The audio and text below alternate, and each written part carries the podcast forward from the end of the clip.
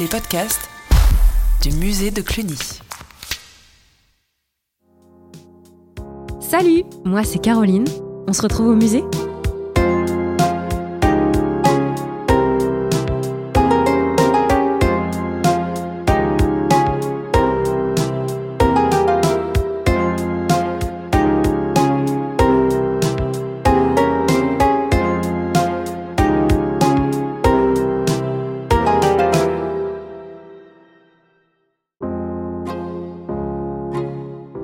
Depuis quelques temps, j'ai commencé à suivre Jérémy au musée de Cluny. On a découvert comment le musée acquiert de nouvelles œuvres. Il m'a fait découvrir la magie du musée avec ses nocturnes des jeudis soirs. Après, il m'a donné encore plus envie de venir pour tester les visites dansées et même hypnotiques du musée. Et là, j'apprends qu'à Cluny, j'ai manqué une super conférence sur le Moyen Âge et la BD et une autre sur la place des femmes à l'époque médiévale. Mais j'étais où pour manquer tout ça? Je savais pas moi qu'un musée d'histoire pouvait être aussi in. Quand j'ai appris grâce à Jérémy que le musée proposait toutes ces visites originales et qu'en plus on y parlait de sujets d'actualité, ça me donne de plus en plus envie d'y aller et même d'y retourner plusieurs fois. D'ailleurs, Jérémy, tu es toujours en déambulation dans le musée Cluny pour en savoir plus sur la programmation très en phase avec les problématiques actuelles. Je me trouve dans la salle 18, consacrée aux arts du combat. Et il se trouve qu'à côté de nous, il y a des très belles céramiques d'ailleurs. Et j'ai à côté de moi Audrey de Fretin, qui est responsable du service culturel et de la politique des publics. Comment le musée de Cluny fait pour rester actuel? Alors, nous avons une politique euh, assez importante au moment de la rénovation du musée de Cluny, hein, lorsque les travaux euh, assez de grande ampleur euh, ont été mis en œuvre. La mise en accessibilité du musée de Cluny, ça a été deux axes principaux.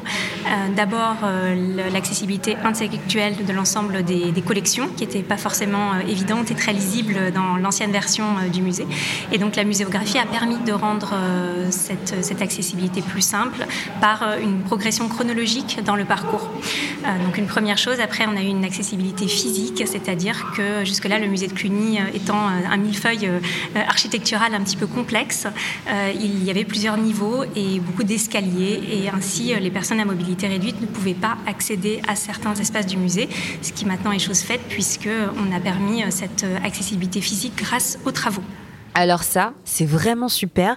Le musée de Cluny est désormais plus inclusif mais il est aussi hyper moderne, notamment au niveau de sa programmation culturelle. On a souhaité repenser complètement la programmation culturelle, mais également les médiations euh, pour les visiteurs, pour tous les visiteurs. Donc, nous voulons nous adresser à tous et euh, de manière assez inclusive. Euh, donc, quoi de mieux que de faire aussi une passerelle entre le monde médiéval et le monde contemporain? Et ainsi, on a fait appel beaucoup au spectacle vivant, donc à des artistes qui sont venus créer, faire des créations spécifiques pour le musée de Cluny, et ainsi repenser certains axes de, de découverte et donc d'autres formes de médiation par le spectacle vivant. Nous avons aussi un cycle de conférences qui euh, nous permet de traiter des sujets d'actualité comme la place de la femme au Moyen Âge euh, ou encore euh, des tables rondes autour de la bande dessinée puisque c'est une, une partie très intéressante. On s'intéresse à la pop culture, on s'intéresse aux arts graphiques également et on se rend compte à quel point essayer de travailler vers les intérêts des visiteurs, c'est-à-dire ce qu'ils connaissent, être plus dans la modernité, va permettre de faire ce lien avec tous les aspects historiques mais aussi du monde de l'art médiéval et, et ça nous permet donc euh, d'être au plus près euh, des, intérêts euh, des publics. Oui, et puis cette nouvelle programmation permet vraiment de se réconcilier avec le Moyen Âge. On a souvent une vision assez sombre de cette période historique, et en fait, en venant à Cluny, eh bien, on se rend compte que c'est pas vraiment le cas.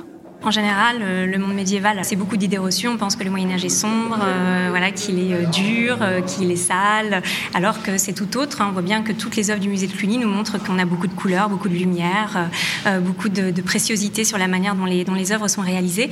Donc, on va s'attacher à montrer ça à travers plein de dispositifs différents et d'essayer d'aller justement casser ces idées reçues. C'est le cas pour le cycle sur les femmes au Moyen Âge, la place qu'elles avaient à cette époque-là et aussi tout ce qu'elles ont dû cheminer pour arriver à, faire des métiers d'hommes, à avoir une place importante. Donc ça, c'est tout ce qu'on essayait de montrer à travers ça. Et encore, ce n'est qu'une toute petite partie.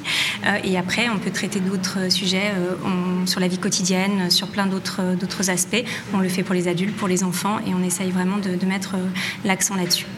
Est-ce que pour traiter d'un sujet en particulier, comme celui de la place des femmes, par exemple, on pourrait aller voir une œuvre en particulier dans le musée? Tout à fait. Alors, euh, on peut parler euh, de la place des femmes de plein de manières différentes, puisque ce cycle de conférences, euh, d'ailleurs, qui a été conçu par Séverine Lepape, notre directrice, a bien montré qu'il y avait mille et une façons de traiter la place des femmes. Mais moi, j'ai une œuvre en particulier qui me, plaît d'autant plus, c'est La Dame à la licorne, donc, qui est l'œuvre phare, la Joconde, du musée de Cluny, très très connue, mais qui est une œuvre un peu particulière, puisque là, on y voit une allégorie des cinq sens. Hein, bien évidemment, c'est la première interprétation connue de La Dame à la licorne et qui est la plus répandue mais il y en a plein d'autres. Et on voit surtout cette femme qui est seule dans chaque tapisserie et qui peut évoquer euh, plein d'autres choses et qui a été une source d'inspiration extraordinaire, notamment pour les artistes contemporains. On l'a vu dans d'autres musées, mais sur les scènes artistiques également. Vous pouvez m'emmener? Bien sûr. Allez, c'est parti, on va rendre visite à la Dame à la licorne. Elle a une salle rien que pour elle et pour cause. Elle se décline sous six immenses tapisseries très colorées au fond rouge. Sur chacune d'entre elles figure la même dame, accompagnée d'une licorne et d'un lion dans un magnifique paysage floral. Elle incarne les cinq sens. La sixième tapisserie comporte quant à elle l'inscription Mon seul désir, évoquant sûrement un sixième sens. C'est une œuvre à la fois fascinante et énigmatique. Bah, nous voici rentrés dans la fameuse salle de la Dame à la licorne pour faire un focus sur cette œuvre en fait, parce qu'elle illustre notamment ce sujet de la place des femmes dont on parlait tout à l'heure. Exactement. Alors pourquoi cette œuvre? C'est pas parce que c'est la plus connue que je vous amène là. C'est une, œuvre qui euh, suscite beaucoup de mystères. Il y a eu beaucoup d'interprétations à travers euh, le temps depuis qu'elle a été découverte. Les chercheurs ont beaucoup travaillé sur euh, la manière de comprendre cette œuvre. Alors c'est l'allégorie des cinq sens. Il y en a plein d'autres qui subsistent. Ce qui est intéressant, je trouve, dans cette œuvre, c'est surtout de, de, regarder cette dame qui est souvent seule ou accompagnée de sa suivante sur chacune des tapisseries. Et c'est une œuvre qui a énormément inspiré les artistes contemporains. Il y a eu une présentation euh, au musée des abattoirs de Toulouse pendant que nous étions en travaux. Elle a été mise en regard d'œuvres contemporaines. C'était d'ailleurs euh, très intéressant. Et euh, le monde médiéval fascine, hein, est une source d'inspiration vraiment très, très importante pour les artistes.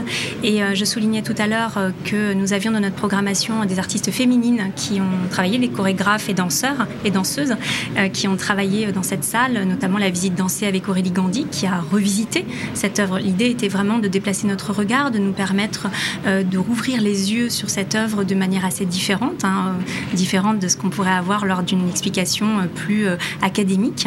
Et c'est tout l'intérêt par la danse, par le corps, par le geste. Ce sont des choses qui sont importantes pour nous dans, notre programmation. Et notamment Gaëlle Bourges, qui a fait une performance dansée créée spécialement pour le musée de Cluny dans cette salle et qui justement met l'accent sur la présence de cette dame, sur la féminité, sur la place aussi des animaux qui représentent à la fois la sexualité, mais d'autres aspects.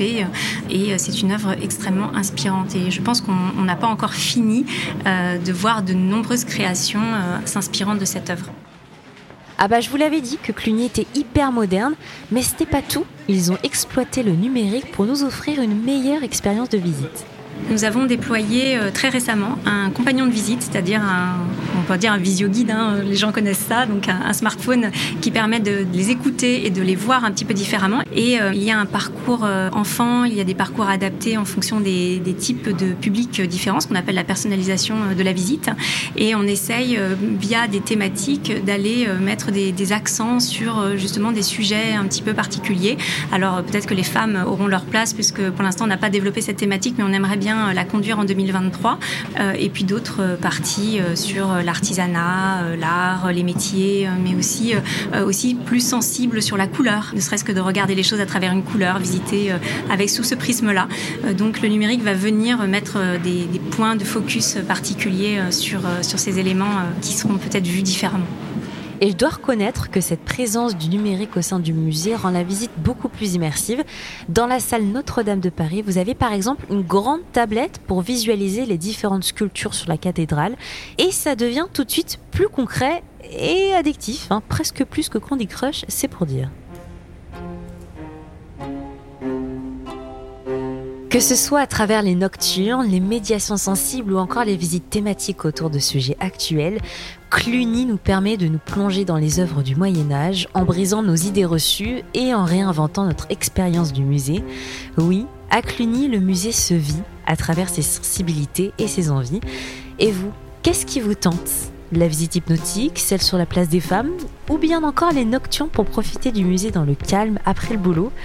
Peu importe vos préférences, Cluny vous plonge dans une période historique fascinante et étonnante, l'époque médiévale. A très vite à Cluny. À très vite. Allez Caroline, maintenant je t'emmène au Frigidarium. Frigida quoi? Depuis quand tu parles latin, toi? Bon allez, c'est reparti, on part à l'aventure.